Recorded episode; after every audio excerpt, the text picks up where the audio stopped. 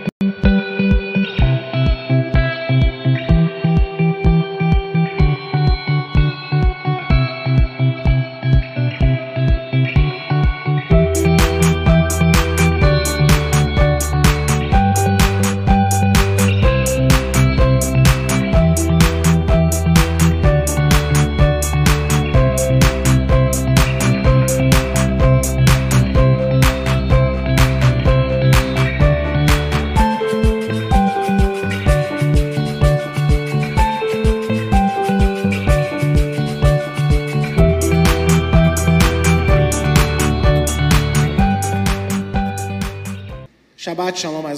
você que está aqui comigo. Shabbat Shalom quem nos assiste em casa.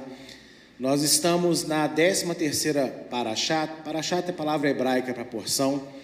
E hoje nós vamos estar estudando esse trecho, né? De Êxodo 1, 1 até Êxodo 6, 1. Em hebraico, essa porção tem o nome de Shemot, e Shemot é nomes. É, você conhece o livro, o segundo livro da Bíblia, como Êxodo, mas o nome original dele em hebraico é Shemot, né? É nomes. Eu vou dar um pequeno resumo de tudo que fala de Êxodo 1, verso 1 até Êxodo capítulo 6, verso 1. A porção Shemot, nomes, relata os nomes de todos os filhos de Israel que entraram para habitar na terra do Egito, na época em que José era o governador. Ao todo, foram 70 com o passar do tempo, uma nova geração de egípcios, ignorantes a tudo que José fez, tiveram medo do crescimento dos filhos de Israel e por isso resolveram escravizá-los. Mas quanto maior era a opressão, mais o povo se multiplicava. O que levou o faraó da época a ordenar às parteiras hebreias que matassem a todo menino recém-nascido. Porém, elas não obedeceram por temor a Adonai Deus, e foram abençoadas. Eu quero fazer um pequenino comentário sobre esse segundo tópico de resumo, que eu acho isso muito impressionante. Quanto mais o povo era oprimido, mais o povo crescia. E nós estamos vivendo dias de opressão na terra. Se tem uma coisa que você, se tem uma, um tipo de fé que não pode ser mais proclamada e o mundo não está tolerando, é a verdadeira fé bíblica no Senhor Yeshua. Só que se os verdadeiros servos se manterem fiéis a Deus, a opressão vai aumentar. Mas a unção, a proteção, o carinho e o crescimento do povo de Deus também tende a crescer. Mas a gente tem que estar firme nele. Amém? O faraó, então, decretou aos egípcios assim, e foi nesse contexto que nasceu Moisés, que após o sacrifício de sua mãe em escondê-lo, cresceu como um príncipe do Egito. E aos 40 anos, após matar um homem, fugiu para Midian e lá permaneceu até os 80 anos. Quando então teve um encontro com Adonai Deus, que o comissionou a libertar o povo de Israel. As parteiras não obedeceram ao faraó, então ele teve um novo plano. Mandou o próprio povo egípcio: olha, vocês todos quando vocês verem uma hebreia dando a luz, se for um menino, pega ele e joga no rio Nilo para morrer. Por isso Deus trouxe juízo a todo o Egito e não só a casa de Faraó, porque o povo do Egito foi participante desse massacre. E no meio disso tudo lá nasce o libertador, Moisés. A mãe dele esconde ele, vocês sabem da história.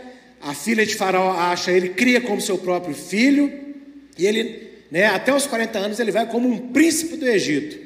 Ele mata um egípcio, foge para Midian, fica até os 80 anos, quando Deus então tem um encontro com ele e chama ele para fazer a obra. Eu sempre acho isso muito impressionante, né?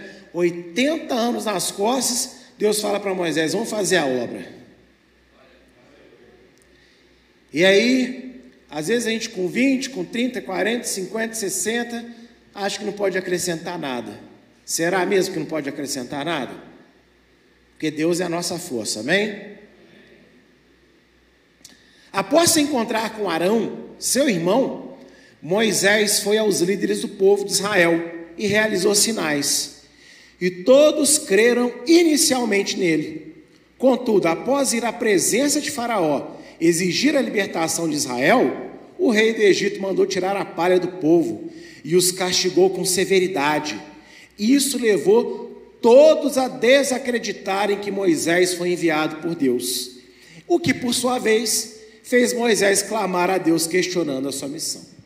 É assim que termina a porção dessa semana, no capítulo 6.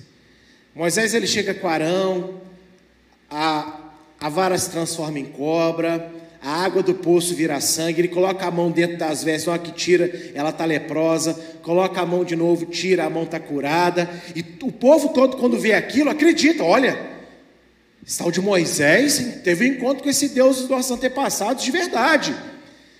Aí Moisés foi falar com o faraó, liberta o povo.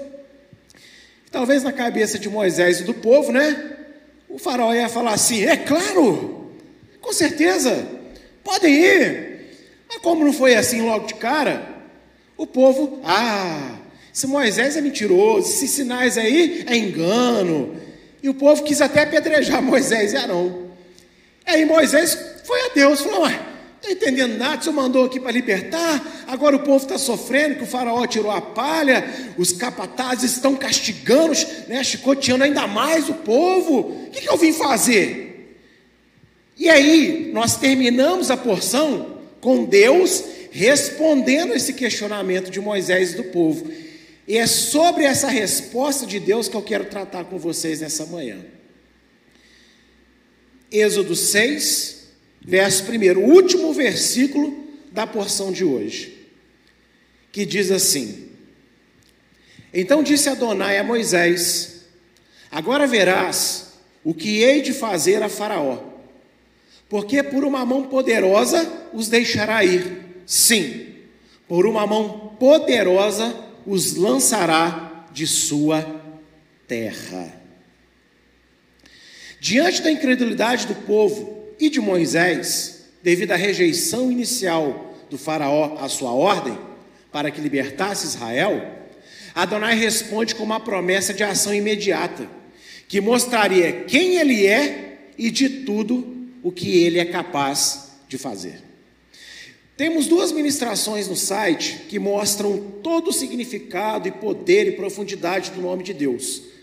Aconselho a você a procurar e depois assistir. Hoje não vou tratar sobre a profundidade do nome de Deus. Só que quando Deus é questionado, ele dá uma resposta. Ele fala: Olha, vocês vão ver agora o que eu vou fazer. E geralmente é assim que Deus age. Quando chega no momento mais crítico da nossa vida, onde as nossas mentes podem começar a duvidar, a questionar, se sentir inseguras, Deus ele não apenas fala, ele age. Quando nós falamos que a palavra tem poder, não é porque palavra tem embebida de um positivismo muito grande, não. Porque Deus é a palavra, a palavra é o próprio Deus. Quando Deus fala, Ele faz. Amém? E então também na nossa vida, quando o momento é crítico e Deus sabe que agora Ele precisa de agir, ele não nem fala, ele vai lá e faz. E aqui, você vê que ele só responde a Moisés porque ele precisava que Moisés continuasse fazendo a obra. Porque se não fosse assim, acredito eu que nem tinha falado nada. Ele só tinha ido lá, ido lá e feito alguma coisa. Então fale para o seu irmão: calma, se Deus fala, ele faz. Amém? Tais palavras seriam o suficiente para acalmar os ânimos de Moisés e do povo. Mas Adonai foi além e se revelou plenamente àquela geração. Bem, sendo Deus que está falando, tá bom por aí, não tá? Ó, vocês vão ver o que eu vou fazer. Só que Deus ele foi além. Ele não parou nessas palavras. E eu vou pegar emprestado um versículo da próxima porção, da porção da semana que vem que é o verso 2 de Êxodo. Quando Adonai continua dizendo assim: Falou mais Deus a Moisés e disse: Eu sou Adonai, e eu apareci a Abraão, a Isaque e a Jacó, como Deus Todo-Poderoso, é o Shaddai. Mas pelo meu nome, Adonai, não lhes fui perfeitamente conhecido. Deus ele promete que vai fazer alguma coisa imediatamente, diante do clamor do povo, da incredulidade do povo, do questionamento de Moisés, mas ele não para por aí. Ele diz o seguinte: Olha, Moisés, inclusive, os pais da fé, Abraão, Isaac e Jacó, ao qual vocês oram a mim, eles só me conheceram como El Shaddai, como Deus Todo-Poderoso.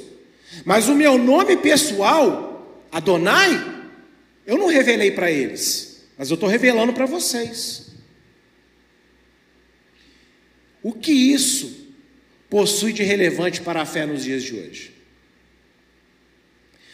O que será que essa informação que Deus está dando para Moisés tem de relevante? Teve de relevante, primeiro, para a época dele, e tem de relevante para nós nos dias de hoje. Porque o que interessa, a princípio, né? É o verso 1 do capítulo 6. Eu vou fazer alguma coisa. É isso que o povo estava interessado. Para que, que lá que eu quero saber que ele deu o nome para mim, mas não deu para os patriarcas? O que isso tem de relevante? E será que isso também tem alguma coisa que vai fortificar a nossa fé nos dias de hoje? E o tema de hoje é baseado nesse questionamento aí, ó. Eu quero mais de Deus. Será mesmo? Fale para o seu irmão, eu quero mais de Deus. Agora o seu irmão que ouviu você falar vai falar para você, será mesmo? O que as palavras dos, né, as parábolas dos talentos, relatadas em Mateus 25 e também em Lucas 19, e das dez virgens, que está lá em Mateus 25, contadas por Yeshua, possuem em comum com a revelação do nome de Adonai ao povo de Israel. Temos duas parábolas que vocês conhecem, dos talentos. O dono de um campo pegou seus empregados, a um ele deu um talento, a outro ele deu cinco, a outro ele deu dez, não é isso? Quando ele voltou, o que tinha dez multiplicou, o que tinha cinco multiplicou, mas aquele que tinha um fez o quê?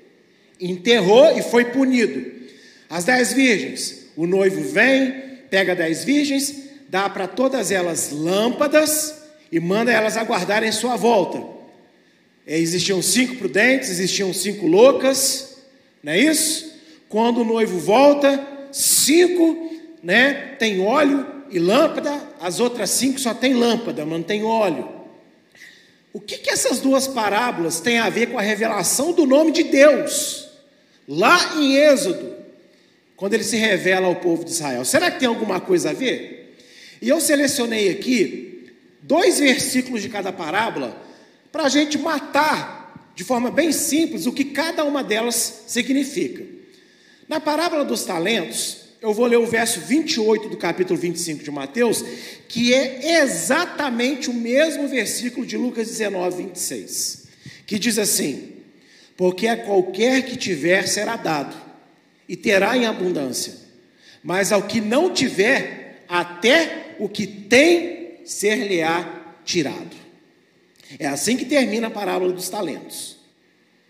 E na parábola das dez virgens, nós temos esse versículo aqui, ó, Mateus 25, versos 3 e verso 4. As loucas, tornando as suas lâmpadas, não levaram azeite consigo, mas as prudentes levaram. Você fala de talento, na parábola do talento, o que, que você pensa? Ah, Deus me deu o dom de profetizar, então tenho que profetizar muito. Será que é isso? Deus me deu o dom de pregar a palavra, então eu tenho que pregar muito. Lógico que pode ser aplicado a isso também. Mas o talento aqui, quando você lê o contexto, significa palavra de Deus.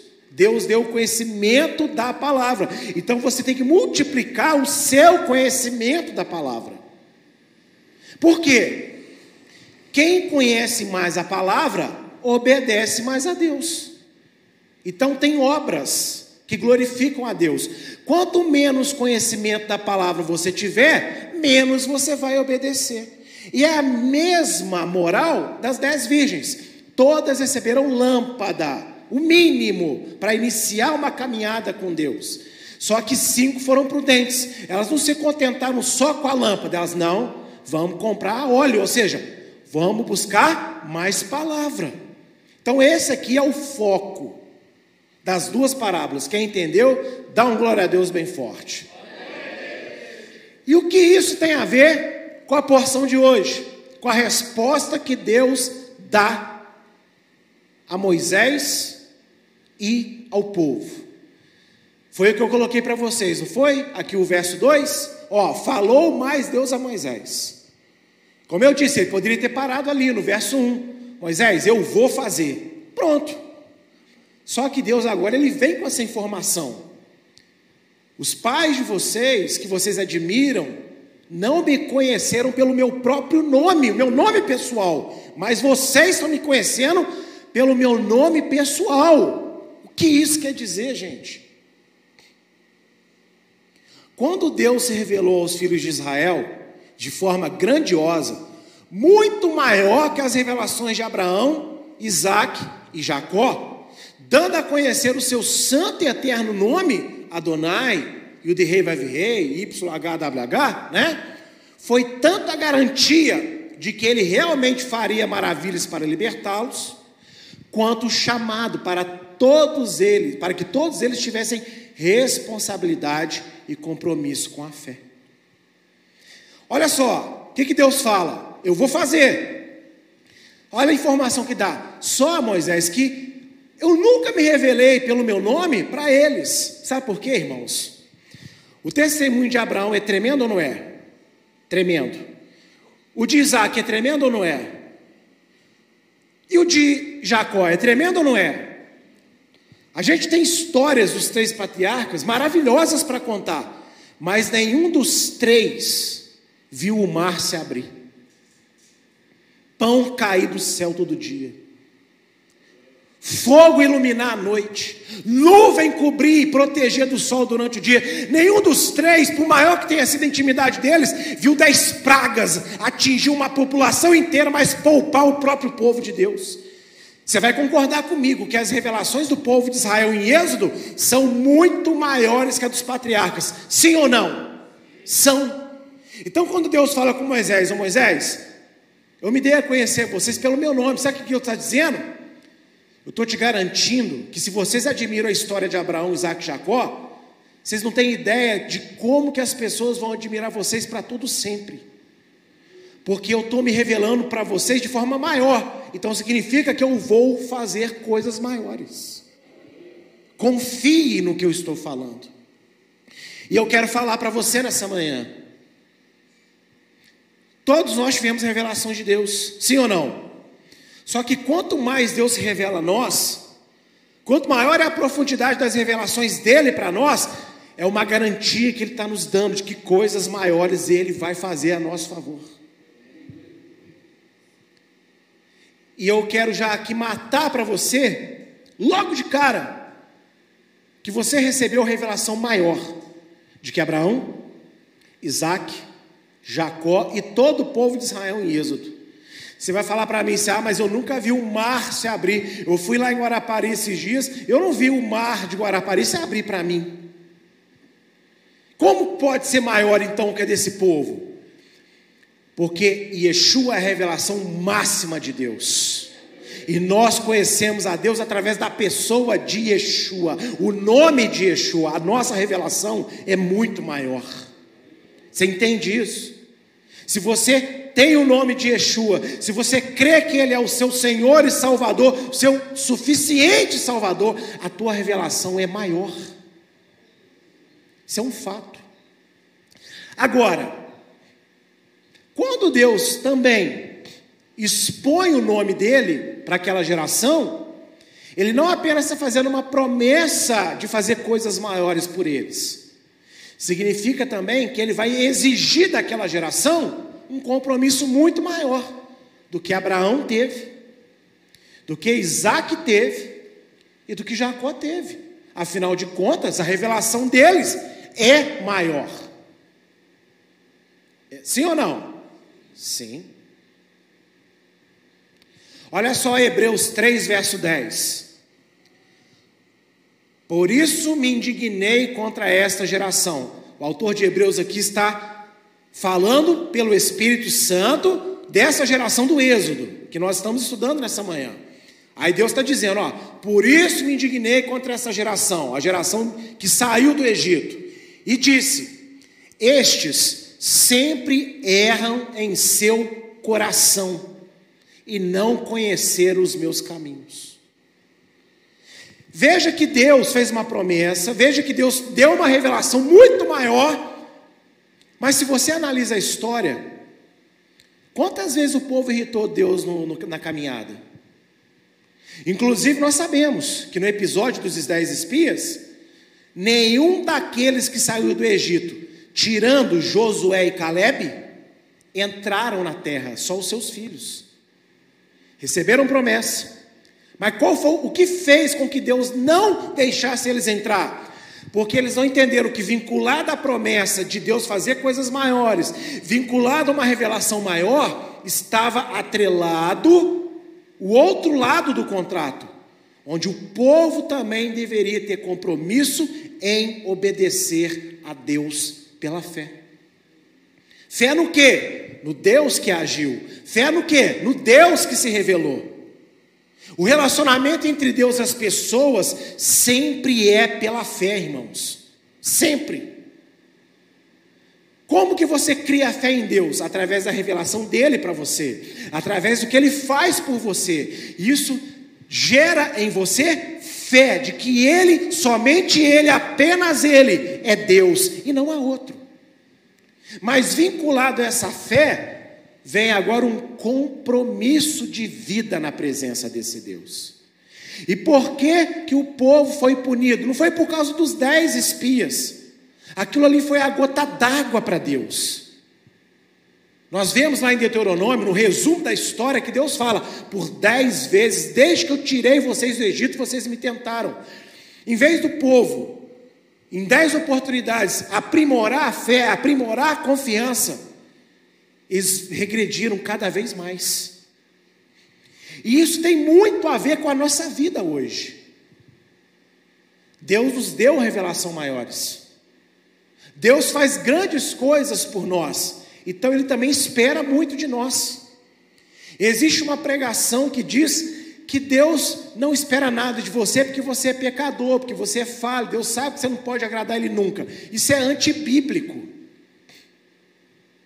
Isso é antibíblico. Porque qual é a razão de Deus se indignar com pessoas que não podem nunca agradá-lo? Faz sentido para você? Agora olha só, o autor de Hebreus dá um segredo para nós. Quando Deus diz através desse autor, eles erram aonde? Nas práticas? Não, erram aonde, gente? No seu coração. Então, obediência não é uma questão só de fazer ou não fazer, é uma questão do que está dentro do coração de cada um de nós. E nós vamos desvendar isso daí. Porque quando a gente erra no coração, o que, que acontece? Nós não conhecemos o que? Os caminhos de Deus. Então nós temos que desvendar. Quais são os caminhos de Deus, sim ou não? Maiores revelações de Deus e da sua vontade, qual que é a vontade de Deus para nós? 1 Tessalonicenses 4,3. Essa é a vontade de Deus. A vossa santificação.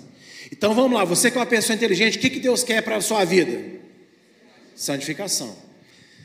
Então, maiores revelações de Deus, da sua vontade, que é a santificação, não são para pesar ninguém com várias privações, mas para proteger seus filhos das maldições e da condenação, dando-os a vida eterna. Em João 6, de 38 a 40, Yeshua fala: eu vim para fazer não a minha vontade, mas a vontade do meu Pai, que é o que? Todo aquele que Ele me deu, que eu o ressuscite no último dia e tenha a vida eterna.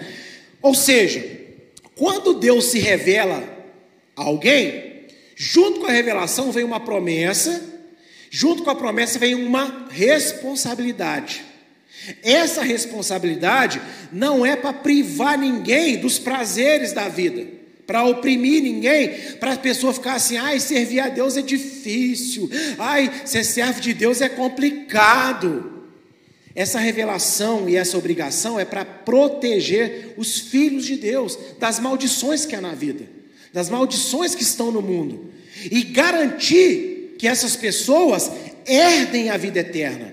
E como que você é educado, na maioria das vezes hoje? Que obedecer a Deus é difícil, que obedecer a Deus é complicado, que obedecer a palavra de Deus é um jugo pesado, é desnecessário. E aí, o que todo mundo quer? Que não tenha palavra, você só quer ter fé. Você só quer acreditar. Mas você quer acreditar sem compromisso. É por isso que você está ouvindo, ó, com muita frequência, que Deus não se importa com isso, Deus não se importa com aquilo, Deus não está preocupado com isso. Jesus anulou isso, isso aquilo outro. Ele só quer o seu coração. Mas em Hebreus 3,10, o que, que nós vemos? Que quando o coração não conhece o caminho de Deus, ele erra. E isso desagrada a Deus. Quando Deus dá mandamento para nós, quando Deus coloca obrigações na nossa vida, não é porque ele é um Deus maldoso que fala assim: eu vou colocar isso aqui para ele, só para ver se ele vai me obedecer. Não tem, não tem valor nenhum, não tem utilidade nenhuma, mas como eu sou Deus, eu posso, eu vou mandar. Se ele não fizer, eu vou punir ele. Mas se ele fizer também, não teria problema, é só porque eu sou Deus, eu quero ver. Você acha que Deus é leviano desse jeito? Você é filho de Deus. Em Oséias, no profeta Oséias, que está repetido em Mateus 1, Deus fala: Israel é meu filho. Quando Deus resgata Israel do Egito, Israel não é só é feito apenas povo de Deus. Deus considera o povo de Israel naquela altura como o quê? Seu filho. Porque todos aqueles que Deus resgata e cria relacionamento passa a ser filho de Deus. Então Deus dá compromisso para os seus filhos. Primeiro, para protegê-lo, para protegê-los das maldições dessa vida. Existe maldição nessa terra. Existe maldição na nossa geração e qualquer outra geração. Então, o compromisso que Deus dá para mim e para você na palavra não é para pesar a sua vida, não. Não é para te oprimir. Para você ficar assim, ó céus, ó vida, todo mundo pode isso, todo mundo faz aquilo, mas eu não posso, que eu sou cristão. Meu amigo, todo mundo que pode isso, pode aquilo, também sofre isso, isso e aquilo outro.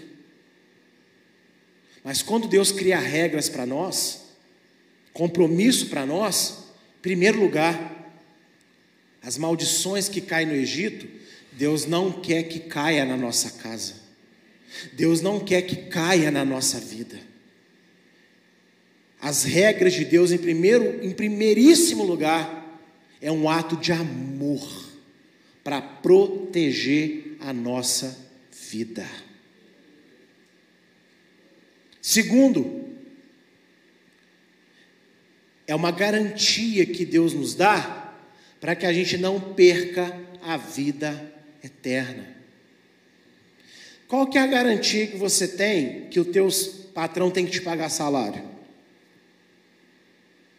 Que se ele não te pagar, você pode acionar instâncias superiores para forçá-lo a te pagar. Qual que é a garantia que você tem, gente? Sua carteira assinada ou um contrato de trabalho. Não é assim? Qual que é a garantia que nós temos de que não perderemos aquilo que Deus nos deu? Ah, Deus é fiel. Claro. Mas não é Ele que vai perder.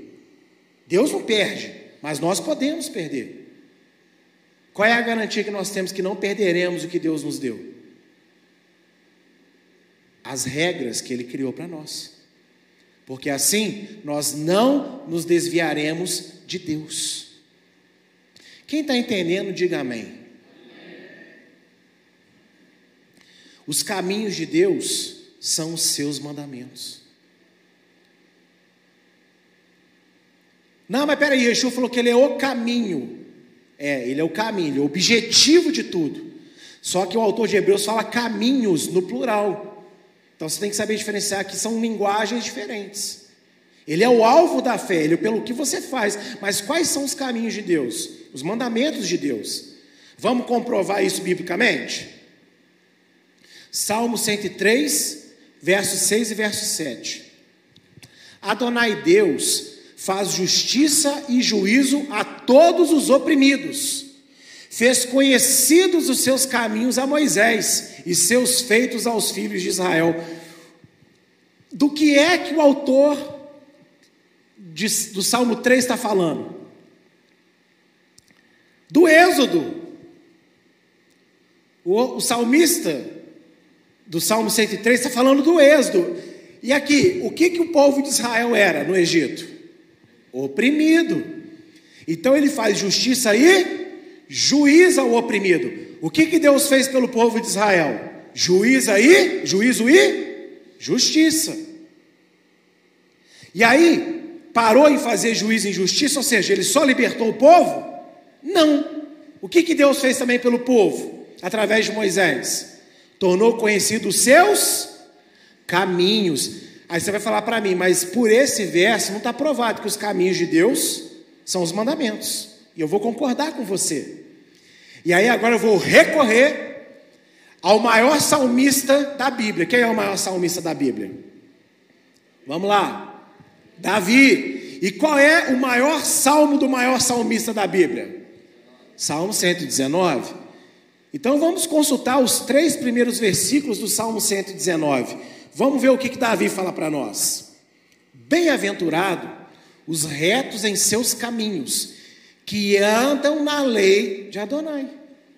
Bem-aventurados que guardam seus testemunhos e que o buscam com todo o coração e não praticam iniquidade, mas andam nos seus caminhos. Vamos lá, interpretação básica de texto. Interpretação básica de texto. Segundo Salmo 119, de 1 a 3, quem é que guarda os caminhos de Deus? Quem faz o quê? Que anda aonde? Na lei de Deus. A lei de Deus é composta de quê? Mandamentos. Por que, que o povo de Israel desagradou a Deus? Foi liberto, teve revelação, presenciou o poder de Deus com os próprios olhos, sim ou não?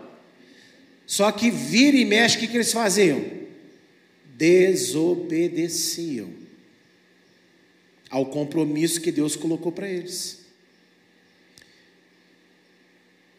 Deus se indignou contra a geração que saiu do Egito, por quê? Apesar de ver e experienciar vários sinais e maravilhas ao longo de 40 anos, nunca se apegou aos seus mandamentos, ou seja, nunca amou a sua vontade. Se você perguntar para qualquer cristão, ele vai falar que quer fazer a vontade de Deus. O que ele mais quer fazer é a vontade de Deus. Ele canta, faça a sua vontade. Ele ora, faça a sua vontade. O problema é que as pessoas não conhecem a vontade de Deus. A vontade de Deus é obediência à sua lei, à sua palavra. Essa é a vontade dele. E quando você não ama, não é fazer por obrigação, é amar. Porque se você faz só por mera obrigação, você erra do mesmo jeito. Porque Deus não quer ninguém forçado a fazer nada. Deus quer pessoas com fé no que faz. Porque uma pessoa forçada a fazer, uma hora ela cansa, uma hora ela enche a paciência, uma hora ela é convencida que ela pode e deve fazer diferente. Mas quando ela ama fazer, ninguém a convence do contrário.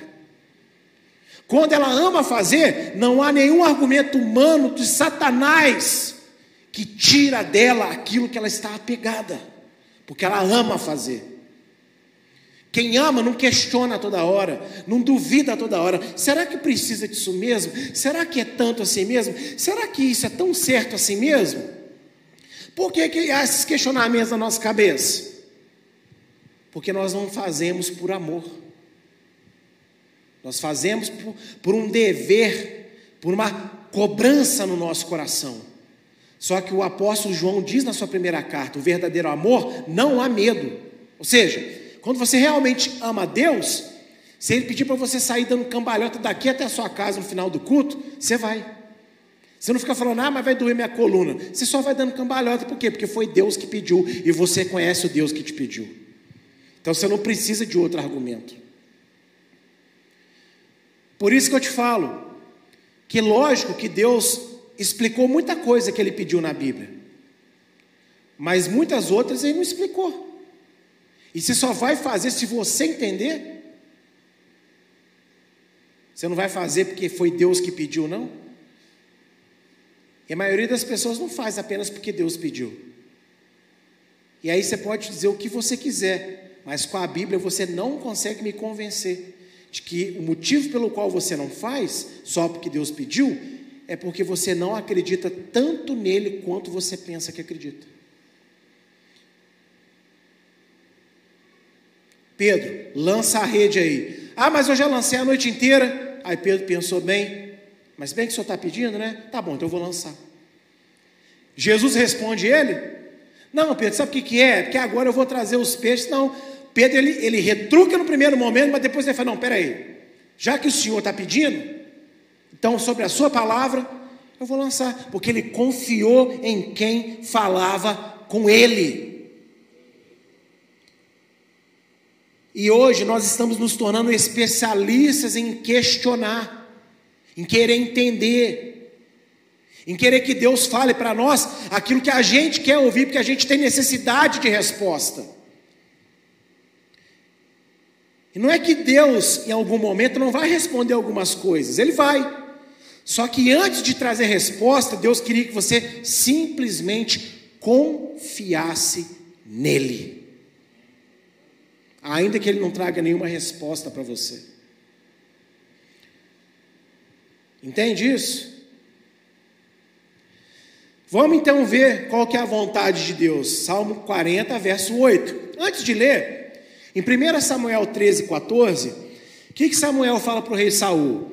Olha, como você desobedeceu a Deus, Deus já levantou um homem segundo o seu coração. Em João 15, 10, Yeshua fala: permanecei no meu amor, como eu permaneço no amor do meu Pai. Só que ele ensina o que é permanecer no amor do Pai. Se vocês obedecerem aos meus mandamentos, como eu obedeço aos mandamentos do meu Pai. Então, Davi mesmo vai ensinar para nós o que, que é a vontade de Deus e o que, que é ser uma pessoa segundo o coração dele, de Deus. Salmo 40, verso 8: Deleito-me em fazer a tua vontade, ó Deus meu, sim, tua lei está dentro do meu coração. Pelo verso 8, qual é a vontade de Deus? A lei dele. Só que você é ensinado dia após dia, seminário após seminário, pregação após pregação, canção após canção, que Jesus cumpriu toda a lei por você, você não precisa obedecer nada. Estamos cheios de pessoas que se dizem, se sentem cristãs, e elas, coitadas, elas estão inocentes nisso, mas que elas não sabem que estão caminhando cada dia mais numa direção totalmente oposta. Elas não obedecem à vontade de Deus, elas pensam que obedecem, mas não obedecem. A geração do Êxodo se contentou com o mínimo: sair fisicamente do Egito. Ela não entendeu que a revelação do nome de Adonai era para lhes incentivar a uma vida plena, pois Deus e sua lei são a verdade. Por que, que Deus fala com Moisés? Moisés, eu não me dei conhecer totalmente a Abraão, Isaac e a Jacó. Porque não é, Deus não ia só libertar eles do Egito, gente. O que, que adianta você sair do Egito com seu corpo, mas você ter a sua mente escravizada ainda? Você ter o seu coração escravizado. Você ter as práticas de vida escravizado às mentiras do Egito.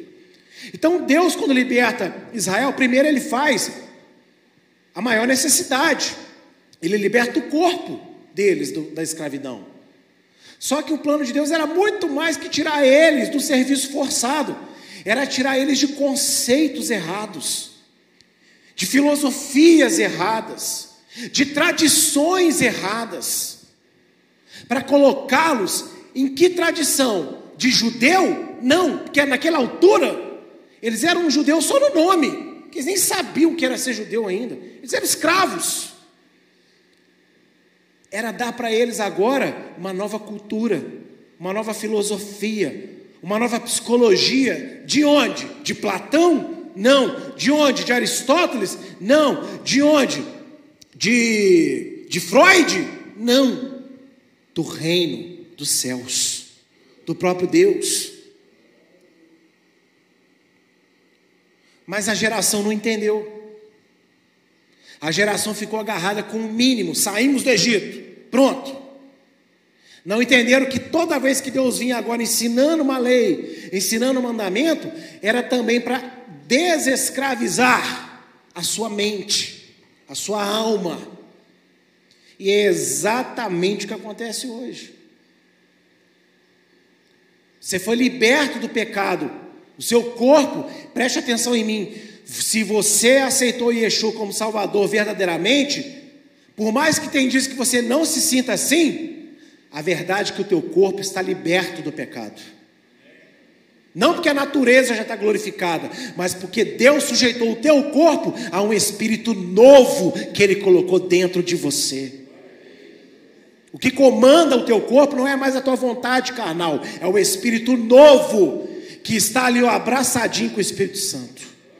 Isso é que comanda o teu corpo. Você às vezes se esquece disso, mas essa é a verdade bíblica. Então fomos libertos do pecado. Só que Deus não para por aí. Por quê? A sua mente já está glorificada, irmão. A tua vontade da carne, ela já saiu de você totalmente. Então, como que Deus freia essa vontade carnal? Como que Deus freia esse pensamento carnal que você tem? Com mandamento, com palavra, com Bíblia. Só que aí você é ensinado o quê? Não precisa. Porque é só fé. Você já foi liberto, você é nova criatura, tudo se fez novo e pronto. Mas Paulo ele diz em Filipenses: desenvolvei a vossa salvação. Significa dizer que o relacionamento com Deus não parou no dia que você aceitou Jesus. Ele começou no dia que você aceitou Jesus. Mas ele tem que crescer todos os dias. E só você dando pirueta, glória a Deus, com a boca, não vai fazer você crescer na presença de Deus. A sua pirueta e o seu glória a Deus tem que estar atrelados a estudo e prática da palavra. Senão você vai errar, como o povo errou. E embora esteja caminhando não para uma Canaã física, mas para uma Canaã espiritual, você não vai chegar lá do mesmo jeito, como eles não chegaram. Também hoje, os crentes se contentam com o mínimo em suas vidas. Vou dar aqui para vocês alguns mínimos. Ir na igreja e se sentir bem consigo mesmo orar para conquistar bênçãos e livramentos. A maioria quer fazer pouco, mas dizendo que crê muito. Isso é muito comum você pegar uma pessoa que se diz cristã e você falar, vamos ver o quanto que ela conhece, quanto que ela obedece. Quase nada. Faz tudo errado, cheio de desculpa para tudo. Mas ela diz que acredita muito. Eu acredito muito. Mas você olha, você não vê ela fazendo quase nada. Você não vê ela obedecendo quase nada. Mas ela crê muito. Para ela ir na igreja, ouvir a palavra, voltar para casa assim, em paz. Ai, culto hoje foi uma benção, voltei em paz para casa. Isso é o suficiente para ela. Ah, não, eu preciso disso. Ah, Deus me dá livramento daquilo. Isso é o suficiente para ela. Mas será que é suficiente para Deus?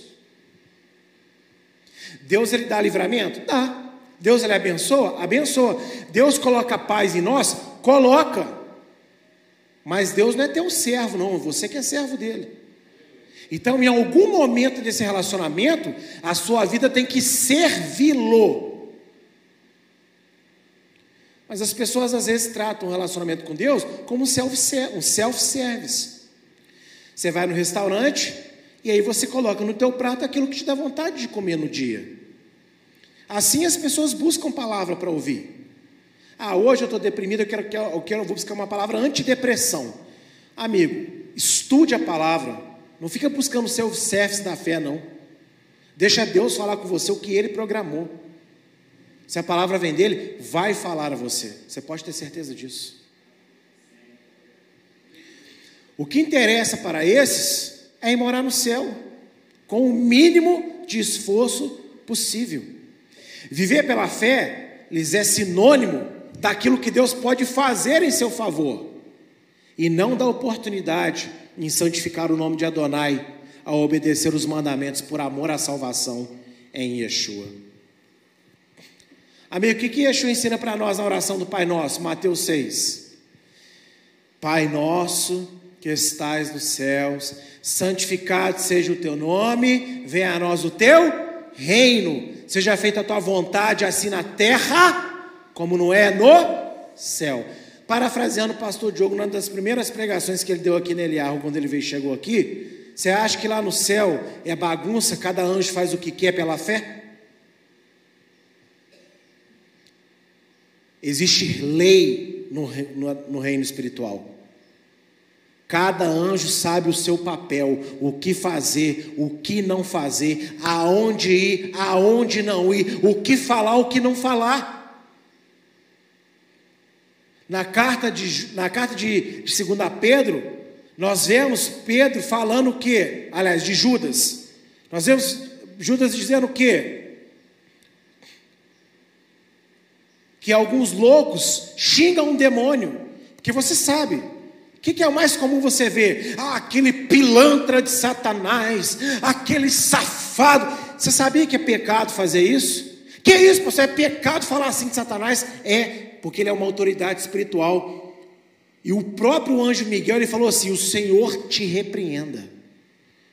Ele não pegou e começou a xingar seu capiroto chifruto do inferno, mal cheiroso da desgraça. Não. Ele falou: O Senhor te repreenda. Sabe por quê? Porque, embora ele seja Satanás, ele constitui uma autoridade espiritual. E a gente não sabe quase nada do reino espiritual.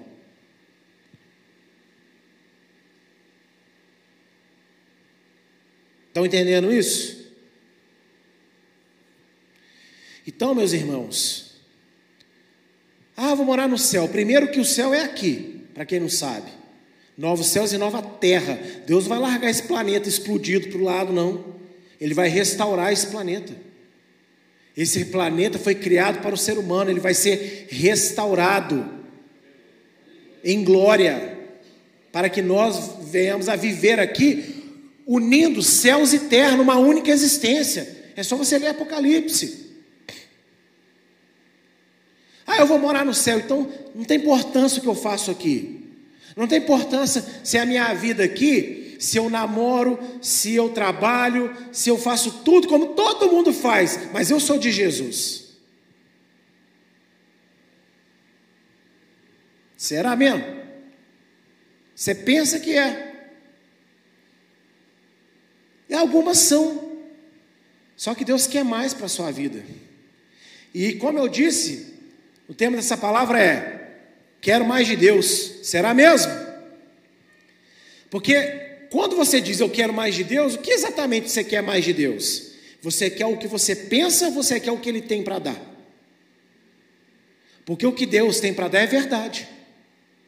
E a verdade dele vai confrontar as suas mentiras vai confrontar as mentiras da sua família, vai confrontar as mentiras da sua, da sua sociedade. Mas nós não queremos. Nós queremos que Deus venha aqui e faça alguma coisa.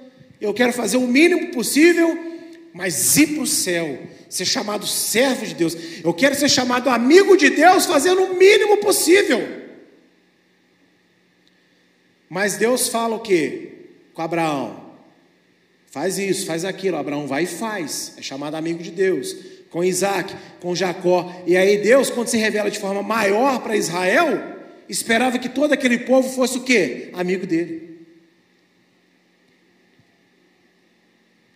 E você acha que hoje a gente tem na revelação do nome de Yeshua, o que, que Deus espera de nós? Amizade. Deus é amigo de todos nós, mas nem todos nós somos amigos de Deus. Porque o amigo de Deus anda nos caminhos dele. Os amigos de Deus amam a verdade de Deus, não as conveniências espirituais que se encaixam na nossa vida. As tradições e filosofias do mundo estão entranhadas no coração dessa geração. É o que Yeshua fala com aquela geração lá em Mateus 15, 8.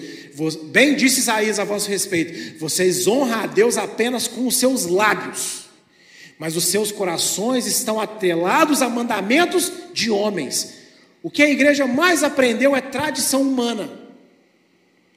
Tradição que veio lá de trás, não, se, não interessa de onde veio, tanto faz, a gente amou, a gente aprendeu, a gente gosta, a gente quer. E Deus tem que aceitar, porque eu estou fazendo de coração para Ele. Mas o nosso temor com Deus está baseado em tradição humana, não no mandamento de Deus, mas no mandamento do homem. O combate não é mais ao pecado. 1 João 3,4: a desobediência à lei é o pecado. Sabe qual que é o combate? Ao estabelecimento da vontade de Deus. Que é isso, pastor? nenhum pastor crente ou igreja combate a vontade de Deus. Claro que combate. Porque se Paulo falou em Romanos 3,31, anulamos a lei pela fé, o que, que ele diz? De maneira nenhuma. Antes fazemos o quê? Estabelecemos a lei. Fala para mim, se é 90, será que 90% das igrejas do mundo estão estabelecendo os mandamentos de Deus? Então a gente está combatendo o quê? A vontade dele. Nova aliança, Jeremias 31, de 31 a 33. A lei de Deus vai morar onde? No coração. Mas que lei no coração se eu não preciso? Que, que é perseverança? Apocalipse 14, 12. Eu tenho a fé em Jesus, mas eu também tenho o quê? Os mandamentos de Deus. Só que a tradição humana, filosofia humana, está entranhada na igreja. O atrativo para envolver a pessoa no culto não é jejum, oração, muito estudo da palavra e trazer conteúdo. O atrativo é parede preta, luz de redevu e musiquinha suave no fundo. Isso é o atrativo. Com todo respeito a quem não sabe o que está fazendo. Isso é técnica de coaching. E Jesus não precisa de coaching na igreja dele, não. Ele precisa de santidade. Ele precisa de compromisso com a palavra dele. É isso que ele precisa.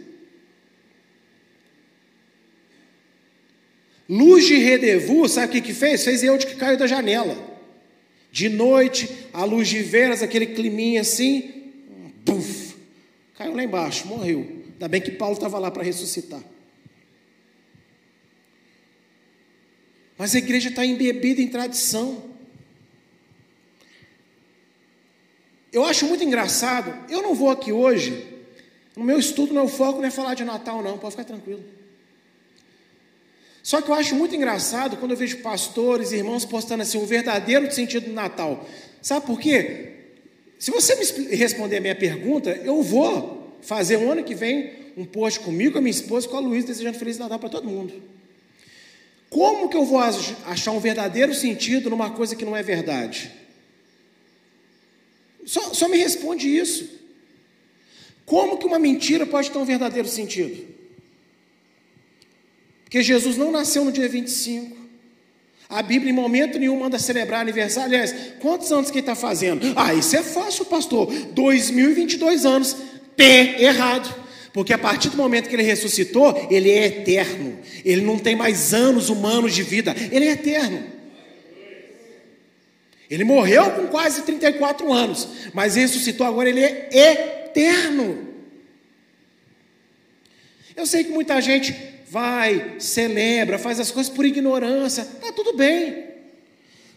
A minha bronca é com uma igreja com pessoas que recebem a oportunidade de aprender, mas não querem nem ouvir. Por quê? Porque é tradição, pastor. É tradição. Que mal há. Não quero falar de mal há do Visconde, né? Quero falar de que mal há nisso. Eu quero falar no seguinte: enquanto a gente fica agarrado no que Deus não pediu, no que não está na Bíblia, aquilo que Deus realmente quer, a gente nunca dá a importância que ela merece. Porque se você me convencer também de que a Páscoa, a verdadeira Páscoa bíblica, é o que a igreja mais se, se dedica em vez do Natal, você me convence de que o Natal não tem mal nenhum. Todos nós temos parentes que ainda não conhecem, que às vezes quer que você vá lá almoçar com ele e tal. Vai lá, ué, almoça. Agora vai comprar, aí vai comprar presente, aí vai lá na árvore, ai a árvore. Não, pelo amor de Deus. Pelo menos você na sua casa, com a sua família, você tem que conhecer a verdade. E tem que desapegar da mentira. O Natal aqui, como eu disse, não é um foco, é só um pequeno exemplo. Há inúmeras outras coisas que a igreja gosta, que a igreja ama, a igreja quer fazer, não tem problema. Qual é o mal? Ai, a festa jesuína. Hã? Festa jesuína? É, é festa junina, né? Mas é a jesuína. Ah, vamos colocar a bandeirinha, vamos fazer fogueira. Mas não é de São João, não, é de Jesus. Ah, As pessoas não sabem de onde vêm essas coisas, não estão preocupadas com isso, e com isso elas não aprofundam na verdade. Mas Deus chega para Israel e fala o seguinte: olha, está aqui meu nome, o meu nome é uma garantia de que eu vou libertar vocês, mas ó, eu vou dar para vocês também um conhecimento muito maior que os patriarcas tiveram, porque eu espero mais de vocês. E hoje nós temos essa revelação escrita, completa na nossa mão. Você não tem que sair daqui, ah, vou, chutar, vou chegar na casa do meu pai, vou chutar aquela árvore. Não, meu irmão, respeita lá, é ele, é ela, quem faz. Mas na sua casa, onde você tem domínio, e o que é pior, quando alguém me manda Feliz Natal, eu faço o simples, eu não falo nada. Ah, ele é mal educado. Não, não sou mal educado vou responder uma coisa que eu não acredito. Quando alguém me, por exemplo, fui na farmácia para comprar um remédio. Ah, feliz Natal, Senhor. Eu falei, ah, que Deus abençoe o seu ano de 2022. Eu liberei uma benção para a pessoa, porque ela, na inocência dela, está querendo né, me abençoar. Só que eu abençoei ela com a verdade, não com a mentira. Isso é um pequeno exemplo, amém? Pequeno exemplo. Verdadeiro sentido. Desculpa para todo mundo que. Eu consigo entender a intenção dos nossos irmãos em Cristo. Né? Oh, nesse Natal vamos achar o verdadeiro sentido. Só que você nunca vai achar o verdadeiro sentido. Porque quando você pesquisa a verdade, não está aqui dentro. Então você não vai conseguir achar, não. Romanos 12, de 1 a 2. Rogo-vos, pois, irmãos, pela compaixão de Deus, que apresentei os vossos corpos em sacrifício vivo, santo e agradável a Deus, que é o vosso culto racional. E não sedes conformados com este mundo, mas sede transformados pela renovação do vosso entendimento, para que experimentais quais seja a boa, agradável e perfeita vontade de Deus. Ah, mas todo mundo faz. Ah, mas ah, mas não interessa se todo mundo faz, não interessa. A gente foi chamado a não se conformar com esse mundo, a renovar a nossa mente para entender qual é a vontade de Deus. E eu já ensinei aqui qual é a vontade de Deus. A vontade de Deus é a lei dele, é o mandamento dele. É isso que é a vontade dele para nós. E aqui eu quero deixar um texto muito interessante também. Jeremias 6, de 16 a 19. Assim diz Adonai: Ponde-vos nos caminhos, opa, olha para mim, Quais são os caminhos de Deus mesmo? Hã? Os mandamentos, né? Então, com isso em mente, observe a leitura do texto até o final. Ponde-vos nos caminhos e vede, e perguntai pelas veredas antigas qual é o bom caminho, e andai por ele, e achareis descanso para as vossas almas. Mas eles dizem: Não andaremos nele. Também pus atalaia sobre vós, dizendo: por, é, Estai atentos ao som da trombeta. Mas dizem: Não escutaremos. Portanto, ouve vós, nações, informa-te tu, ó congregação, do que se faz entre eles. Ouve tu, ó terra, eis que trarei mal sobre este povo, o próprio fruto dos seus pensamentos porque não estão atentos às minhas palavras e rejeitam a minha lei. Ponde-vos nos caminhos é o que mesmo? Quais são os caminhos de Deus? Os mandamentos da lei, né? Aí vem Eliahu, né? Uma voz profética nessa geração, porque se você não sabe, eu creio que nós somos uma voz profética nessa geração.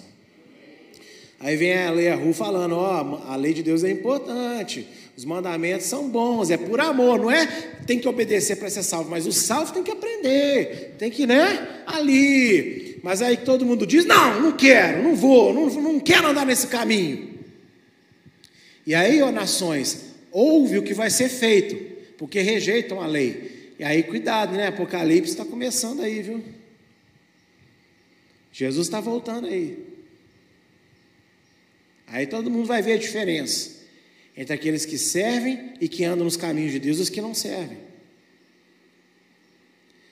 Seremos mais uma igreja entre tantas nessa geração que se adapta ao mundo e aos seus costumes? Essa é a pergunta que eu quero lançar para você que está aqui comigo, para você que nos assiste. Eu não estou falando como igreja no sentido de só de congregação, é o CNPJ 18564 511 mil contrário 00. Igreja Evangélica Eliahu, é, não. Como igreja, corpo de Cristo mesmo. Nós vamos ser mais uma que só se adapta. O ano que vem, pastor Dinho vai colocar uma arvorezinha aqui enfeitada para poder, porque não tem nada a ver. Como é que vai ser? E coisas desse tipo.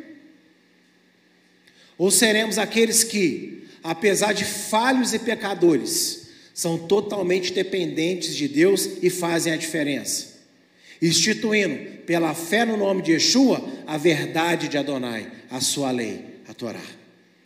Quem nós seremos? Porque nós temos uma escolha. E aí eu termino dizendo: Kadima, avante, Eliahu. Um novo ano se aproxima aí. E é mais uma oportunidade que nós temos. Mais uma oportunidade que nós temos de avançar, mas verdadeiramente fazendo a vontade de Deus. Antes de devolver para o pastor Vitor, eu quero fazer uma oração pelo seu Balbino, amém? Que estava passando uma ontem, hoje ainda acordou um pouquinho disposto. Vamos fazer uma oração por ele. Eterno Deus de Abraão, Deus de Isaac, Deus de Jacó, Nessa manhã nós clamamos pelo seu Balbino, pedindo que o Senhor venha abençoar a saúde dele, a curá-lo, a restaurá-lo, que o Senhor possa dar força ao organismo dele, aos seus ossos, aos seus músculos, à sua mente, ao seu coração. E não importa qual foi o desgosto, a chateação, as preocupações que sobrevieram ele essa semana, nós repreendemos todo o mal sobre a vida dele, no nome do Senhor Yeshua. E quando a tua serva, a dona Sandra, chegar em casa, que ele já se encontre de pé, disposto, bem-humorado e totalmente revigorado, Senhor. Também te peço aqui nessa manhã pela saúde da dona Mariana, pela saúde da dona Maria que está em casa ali nos assistindo também pela internet, e por todo outro membro ou irmão que precisa de um toque de amor seu. Venha trazer cura, restauração em todas as áreas da nossa vida, meu Deus. E eu te peço, especialmente baseado também nessa palavra, nos ajude a avançar em 2022 com convicção e fé no Deus que nos pediu para obedecer, sabendo quem é que nos chamou para obedecer. Como disse o Senhor, o teu servo aqui, como eu citei durante a pregação, logo lá no início da Eliahu, quando ele veio, se no mundo não existe ausência de lei, se no céu não existe ausência de lei entre os anjos, também entre a igreja não pode existir ausência de lei. Em nome de Yeshua, amém e amém. Eu agradeço a minha oportunidade nessa manhã no nome do Senhor Yeshua, amém?